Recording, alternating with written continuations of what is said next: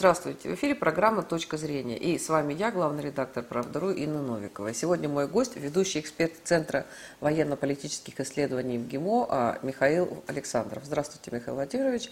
И первый вопрос. А, а, как вы оцениваете вот мнение американского же эксперта о том, что Россия ведет э, такую уникальную военную операцию? Это некое новое слово военной науке, когда мы одной рукой э, ведем операцию, а другой рукой э, помогаем а, людям, кормим, лечим, вывозим, эвакуируем, и чтобы вот раньше э, такого не было.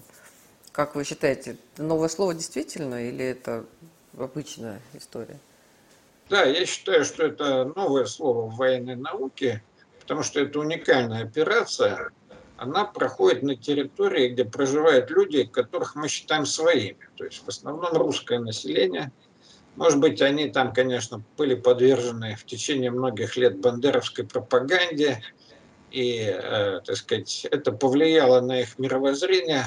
Но все равно это наши люди, и со временем э, мы их перевоспитаем, и они будут нормальными русскими людьми. Вот, поэтому уничтожение массового этих людей не входит в планы военной операции. И, в общем, наоборот, вся операция, она направлен на то, чтобы спасти как можно больше мирных жизней.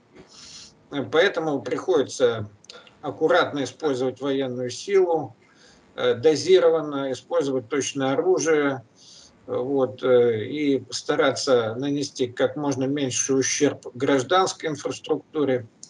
К сожалению, противник использует э, такие методы террористической, по сути, войны, когда он там использует э, гражданское население в качестве живого щита, размещает э, свои огневые средства в жилой застройке. Вот, это наносит определенный косвенный ущерб. Но заметьте, допустим, вот подавление огневых точек происходит э, ну, на большей части Украины в ночное время, если говорить о ракетных ударах. Это так сказать, обеспечивает, что количество людей на улицах минимально, и таким образом значит, жертвы среди мирного населения тоже ограничены. Конечно, в районе боевых действий а, на Донбассе этого нельзя а, осуществить. То есть а там круглосуточно ведутся боевые действия, но все равно пытаются ограничить потери среди мирного населения. И это, безусловно, сдерживает темпы нашего наступления – вот. Э, ну, а, а операция, на мой взгляд, развивается вполне успешно. Ну, э, вы говорите сдерживает. Насколько это сдерживает? Э, вот на там 30% либо на 200%. То есть если бы, ну вот американцы, они же сразу ковровые бомбардировки, там и нету Дрездена, да, а потом они заходят. Ну, конечно, ну, сдерживает очень серьезно. Вот Мариуполь берут уже третью неделю, по-моему. По крайней мере, две недели точно. Там идут бои. А что бы сделали американцы? Они бы мощными бомбами там бы все раздолбали, и все эти огневые точки были бы уничтожены, ну, подавляющее большинство этих огневых точек с воздуха, а потом бы они ввели пехоту и танки, и уже там какие-то жалкие остатки, если они остались вообще там сопротивляющихся, они были бы уничтожены. Но вот американские инструкторы специально научили украинцев вот использовать тактику террористов. То есть вот даже нацисты немецкие так не действовали на собственной территории, по крайней мере на территории, на которой они считали своей. своей. Они не подвергали опасности свое мирное население немецкое. Вот за исключением единственного случая, когда уже сумасшедший Гитлер приказал затопить метро в Берлине. Но это вот было его исключительно собственное решение, которое, кстати говоря, не поддерживали другие руководители, но не рискнули ослушаться.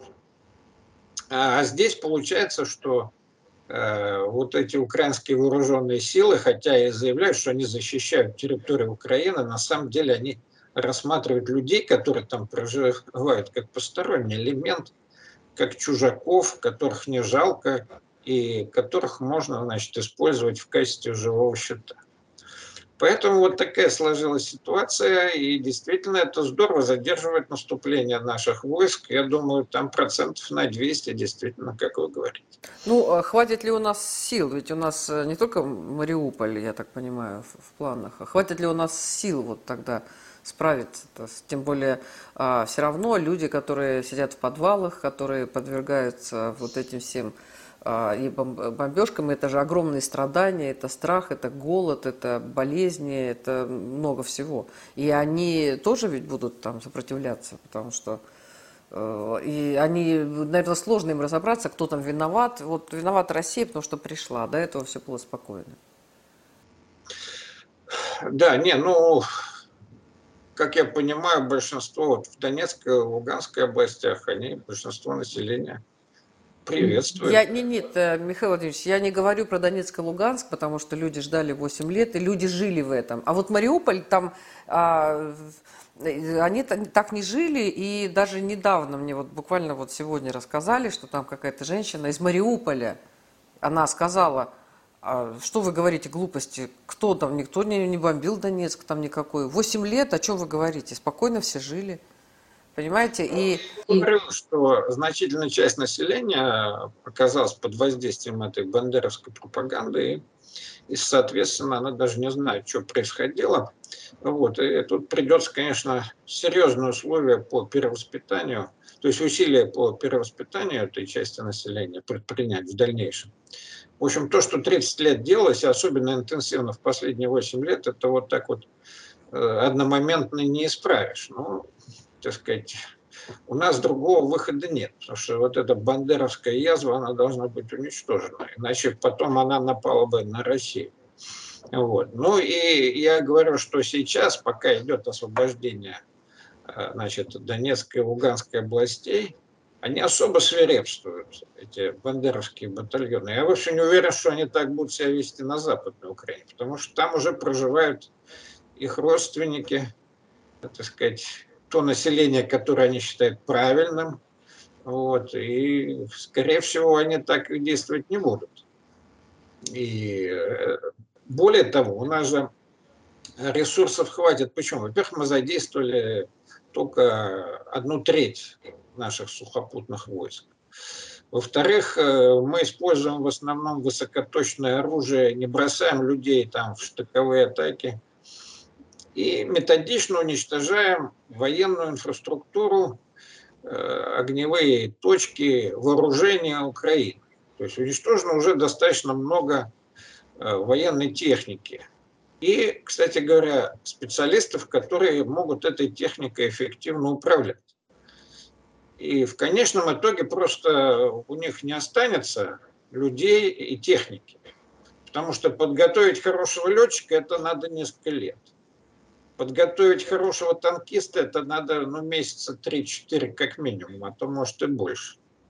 Вот. Подготовить хорошего артиллериста тоже надо несколько месяцев. У Украины этих месяцев нет. Вот. Поэтому как только будет выбит основной костяк вооруженных сил Украины, который сосредоточен вот этом уже образованном почти Донецком котле, вот, э, нам будут противостоять гораздо более слабые подразделения, имеющие меньше военной техники. И с ними будет легче справляться.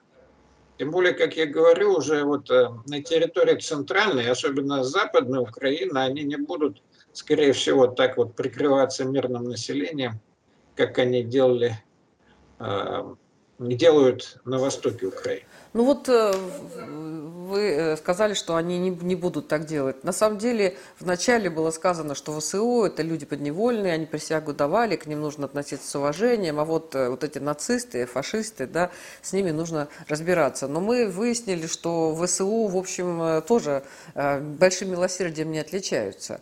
И, а, а, и ВСУ действуют на территории, где находится их, это их земля, это их родственники, это их близкие.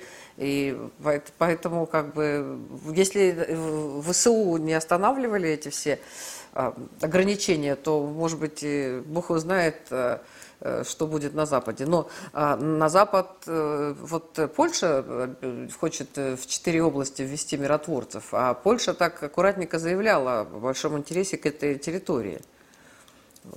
Ну, а почему вы решили, что в четыре области? Они разве именно по четыре области? Что-то я такое услышала, что на запад Украины они хотят, да, что запад Украины, именно на запад они хотят вести миротворцев. Интерпретация польской позиции. Польша говорит о том, что она э, хочет вести миротворцев, вот, но это, так сказать, она не раскрывает, куда она хочет вести. Конечно, мы можем домысливать за поляков и понимаем, что они хотят вернуть и Львов, и другие западные области Украины. Вот, тут двойственное отношение к этому. Если они хотят себе вернуть Львов, с одной стороны, это может быть и неплохо. Вот. Все равно это такая русофобская часть Украины, которая нам по большому счету не нужна. Другое дело, что эта часть Украины, она будет источником постоянной войны против э, России и ее войск на Украине. Вот в чем проблема. Поэтому полякам надо дать четко понять, что если они хотят вводить войска на запад Украины, то это можно сделать только по договоренности с нами. И конкретно обсудить, как там будет дальше складываться ситуация в этих районах. И иметь определенные гарантии, что оттуда не будет проецироваться вот эта вечная война против российских войск на Украине. Но, скорее всего, поляки на это не пойдут, поэтому я считаю, что нам не надо допускать, чтобы они вводили туда миротворческий контингент, надо просто его разбомбить. И я считаю, что в этом случае Белоруссия должна тоже, так сказать, не оставаться в стороне, а уже принять участие в военной операции, потому что это уже будет конфликт с НАТО. И Белоруссия может нанести удар вдоль западной границы Украины и блокировать, так сказать, продвижение этого воинского контингента, если такое решение будет НАТО принято. Ну, я, честно говоря, не уверен, что НАТО решится принять такое решение. По-моему, это такой блеф сейчас пока. Они пытаются нас всячески запугать, как они все время Горбачева запугали, он взял, капитулировал, развалил все, Варшавский договор, Советский Союз. Спасибо вам большое. Это была программа «Точка зрения» и наш гость, ведущий эксперт Центра военно-политических исследований МГИМО Михаил Александров. Спасибо, Михаил Владимирович.